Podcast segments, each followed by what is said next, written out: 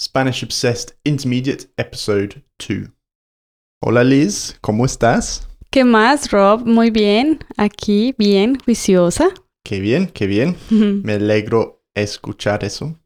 Gracias. ¿Tú cómo vas? Sí, bien.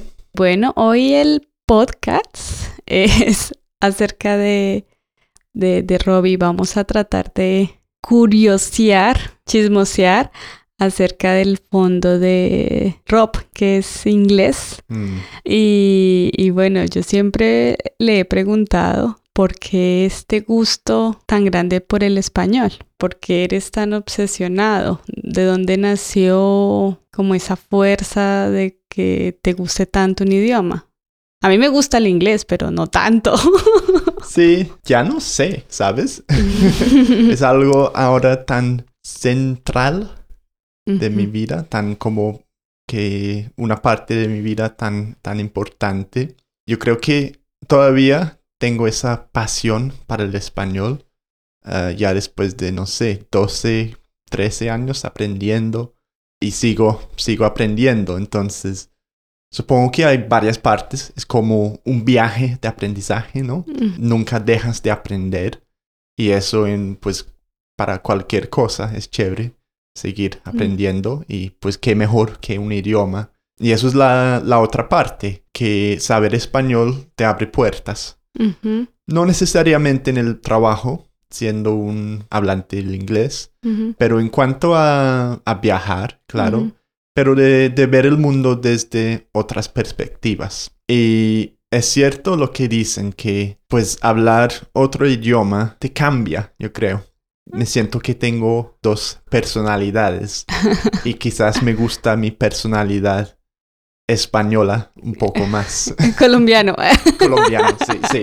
Hispanohablante. hispanohablante. ¿Por qué? Porque siento que tengo que enfocarme un poco más cuando hablo español y entonces soy más ¿Precavido? precavido en lo que digo. Entonces soy mejor persona. Entonces, cuando dices que eres una mejor persona, entonces en inglés eres re malo.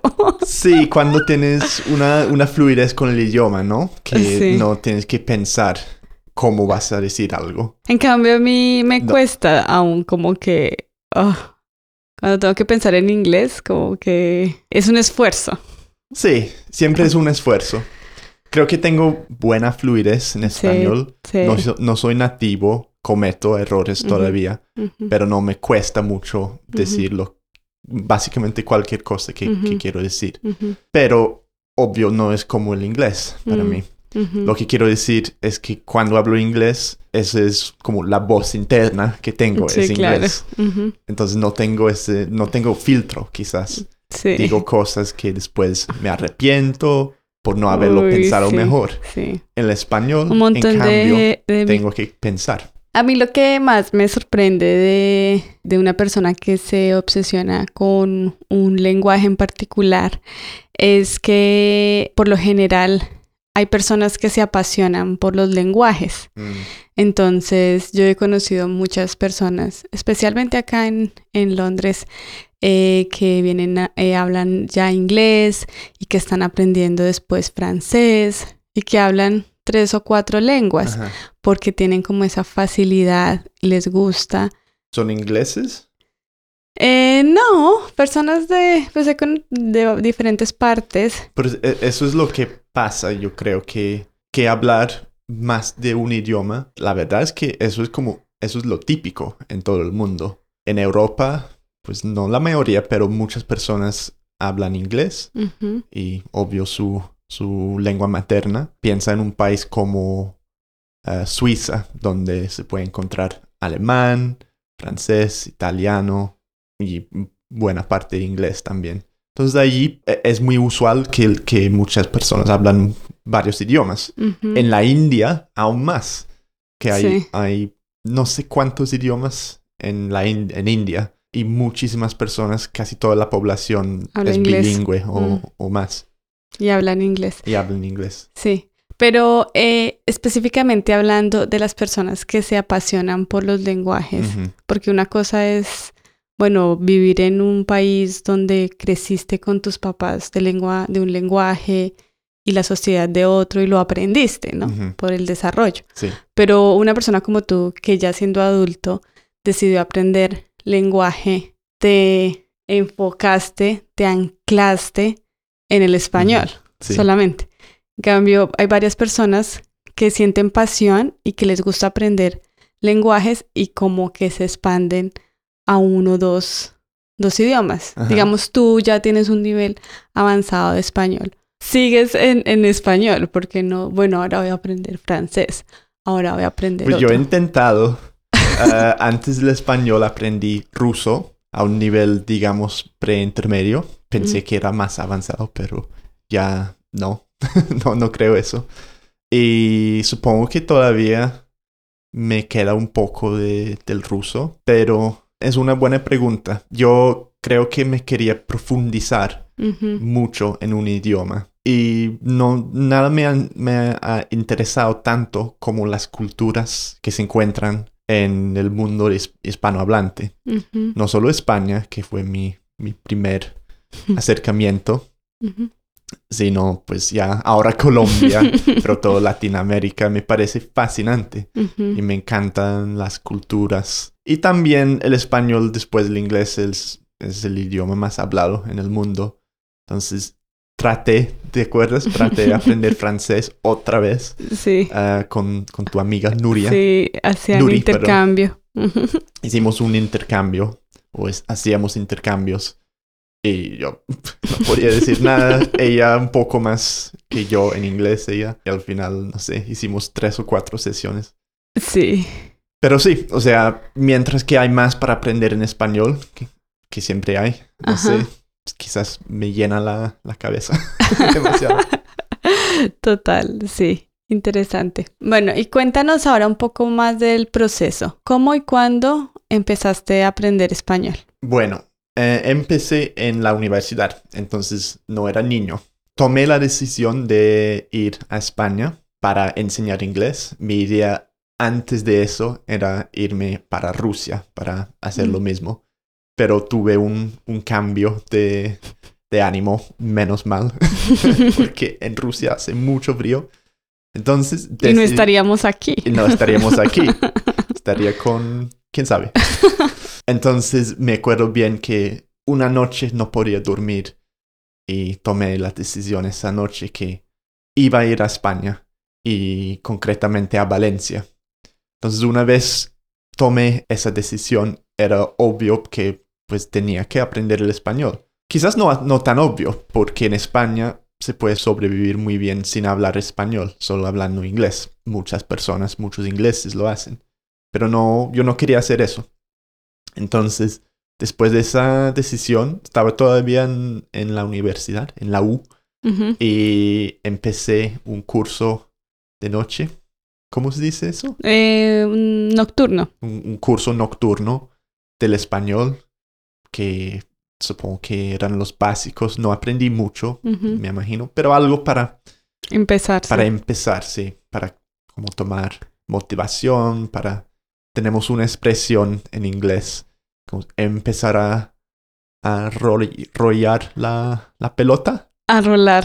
Sí, rolar la a rolar pelota. la pelota. ¿Cómo se dice en español? Empezar a, yo diría mover la pelota, rodar la pelota. O empezar a pedalear. Bueno, como dije, como mi promesa, fui a, a Valencia y al principio tomé un curso intensivo de cuatro semanas. Pero el centro, llegaste a Valencia con cero español. con Hola. 0,1% de español, muy poco, pero con toda la pasión. Ajá. y creo que esa motivación al principio fue clave Ujú, porque estaba determinado de entender, de, de hablar, de Ujú. meterme en el país, en la cultura. Entonces, poco conocimiento, pero mucha motivación. Empecé un curso, hice un curso de cuatro semanas intensivo.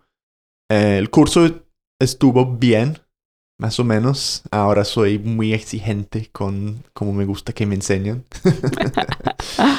y pues no estaba de acuerdo con sus metodologías, pero bueno, e- era como hablar español, estar con, con gente de hispanohablante. Me mudé a un apartamento con españoles, me empecé a inversionar. a, a meterme, a meterme a meterme mucho más en el español, o estar inmerso. estar inmerso en el español. ¿Y hay alguna anécdota eh, que recuerdes de tratarte de comunicar y no poder y cómo reaccionaban los españoles contigo? ¿O te hablaban en inglés? Mm, nada muy chistoso, pero hubo varias ocasiones en, en los bares y los restaurantes que... Ah, sí, hay uno que yo, después de, no sé, seis semanas de estar ahí, me visitaron mis padres. Y yo quería chicanear con mi español. decir, Mira, yo sí que me puedo Defender. defender aquí. Fuimos a un restaurante y quería pedir un agua. Ajá. Entonces dije algo como una agua. Y el mesero me miró como, ¿qué? No entendió. Lo, lo dije así muchas veces y muy frustrante porque no me entendía, no me entendió. Y tus padres Y se mis dieron padres me cuenta. miraron como que ni siquiera puede pedir un agua. ¡Qué Entonces, oso! al final el mesero me preguntó en inglés, su inglés terrible. Y bueno, pues era por la pronunciación. Eso Mm. entendí, que no es agua. No se pronuncia la G, es agua.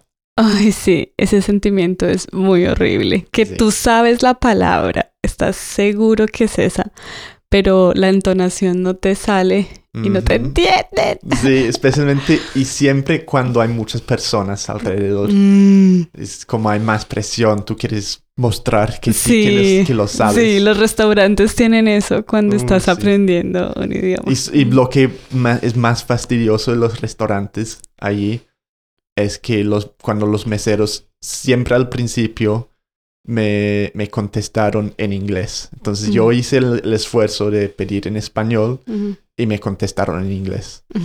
Y yo sé, pues no tenía muy bien el español. No tenía muy buen español en ese momento. Pero aún así, si alguien hace el esfuerzo, Sí, claro. hay que contestar en el mismo idioma. Pero Sí. no les echo la culpa porque Sí, también. tienen mil turistas que no Sí. saben nada. Lo que hacen en Colombia es como la mímica. Ah, ah, ah. Sí. No me está pueden ver. haciendo mímica de, de dedo en la boca porque no es un video. Perdón, perdón. Y bueno, después de dos años en Valencia, dos años muy felices, soleados, con Mm. muy buena comida, los extraño. Fui a Sudamérica por seis meses, a Ecuador, Colombia, y ahí me enamoré con la cultura colombiana, con el país. Me pareció lo más interesante. Y con las mujeres también. Ah, sabía que ibas a decir eso. Con la No, cultura. Y no conmigo. No nos conocimos en ese entonces. Bueno, al final, ahí después de seis meses se me acabó la plata, el dinero. Tuve que regresar. Eh, estoy contando toda mi, mi biografía. Pero eso fue como parte del todo el aprendizaje. Sí. Ujú. sí ¿Y por no. qué te fuiste para Colombia? Empecé en Ecuador Ujú. eh, con un proyecto ahí. Y pues como es un país vecino, al principio yo, yo tuve la idea, o tenía Ujú. la idea de hacer una corrida de todo Latinoamérica. Mm, Pero es, es que lo hice muy lento. Em, y no me arrepiento de eso, pero no. al- después de seis meses, es- tres meses en Ecuador, eh, después seis meses o por ahí en Colombia. Sí, Ah, fue más como una coincidencia, no que oh, soñaste una noche en pues me- Colombia. en Ecuador me. Sí, no, no fui con el plan de ir. Sueño dorado. No, a Colombia, no, no sabía nada. Pero en Ecuador conocí a muchas personas que habían, se habían bajado de Colombia. Mm, y me dijeron que era muy, muy chévere, que había que visitar ese país, que era lo máximo. mm, ya. y bueno, después de Colombia, ¿qué pasó? Vine a Inglaterra otra vez. Bueno, ¿cómo fue el proceso en Colombia? ¿Ya tenías un, un español mm, más o Mm. menos? Sí, tenía un español después de dos años en España, tenía un español bastante bueno, Con un acento muy español. Sí, ¿te de- entendían? De, de hecho, porque este podcast es una regrabación. Sí, porque el anterior era muy malo. Él sí, pero si escuchan quizás otros podcasts mi, mi acento cambia y se nota el, el acento español. Eso Mm. fue hace 10 años. Pero sí, tenía un más o menos un, un nivel bastante bueno de español, pero solo como hablado, que no había hecho exámenes ni, ni después de ese curso de cuatro semanas no Sí. hice otro curso. Pero no encontraste como una, una brecha muy grande entre el español de España y de Ecuador y Colombia. Fue fácil como poder interactuar.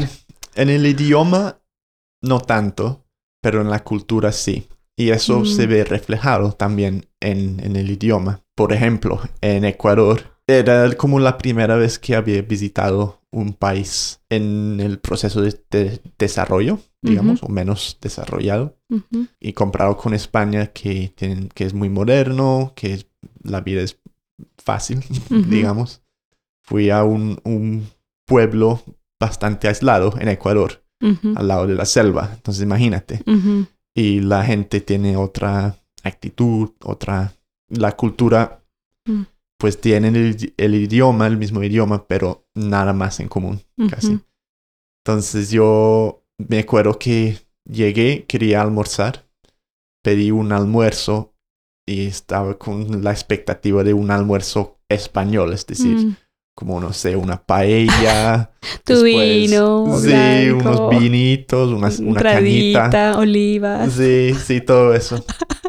Después un café, pero no, era como un plato de arroz con huevos y aguacate, Mm, eh, que estaba bien, um, Mm. pero como, no sé, esperaba algo diferente.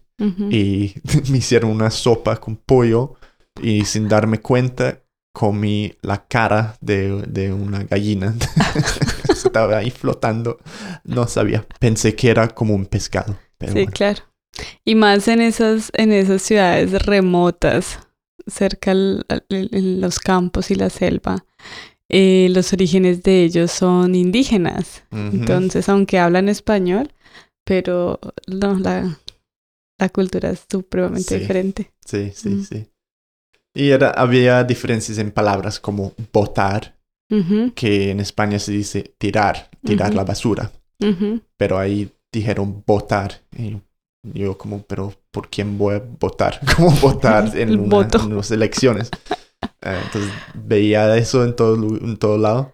Pero, o sea, después de Sí. una semana ya, vas- Entiendes ya todo. las diferencias, Ujú. sí. Eh, bueno, ¿y qué consejo tienes para todos los obs- obsesionados? Sí, eh, pues eso, que tu, tu éxito en el camino a la fluidez del español no depende tanto en el curso que tomas ni en la metodología. Esos sí que tienen su lugar, eh, pero más importante es la actitud y la motivación.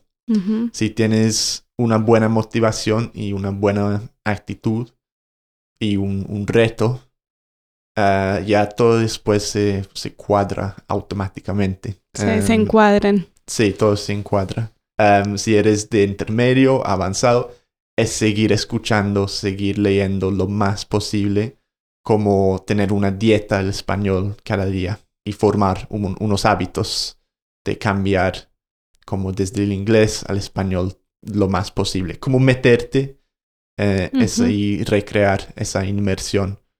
Em, y claro, nuestros podcasts ayudan muchísimo con eso. Y también, la verdad es que las clases sí que son importantes también. Eh, ojalá hubiera tomado más clases porque había cosas que hubiera aprendido o podría haber aprendido más rápido o unos errores que, que seguía o tengo todavía em, que quizás con unas clases o una clase regular se puede evitar. Sí. Casualmente tenemos una academia, entonces me- yo me metería en eso. claro. Sí, sí, yo, yo estoy de acuerdo.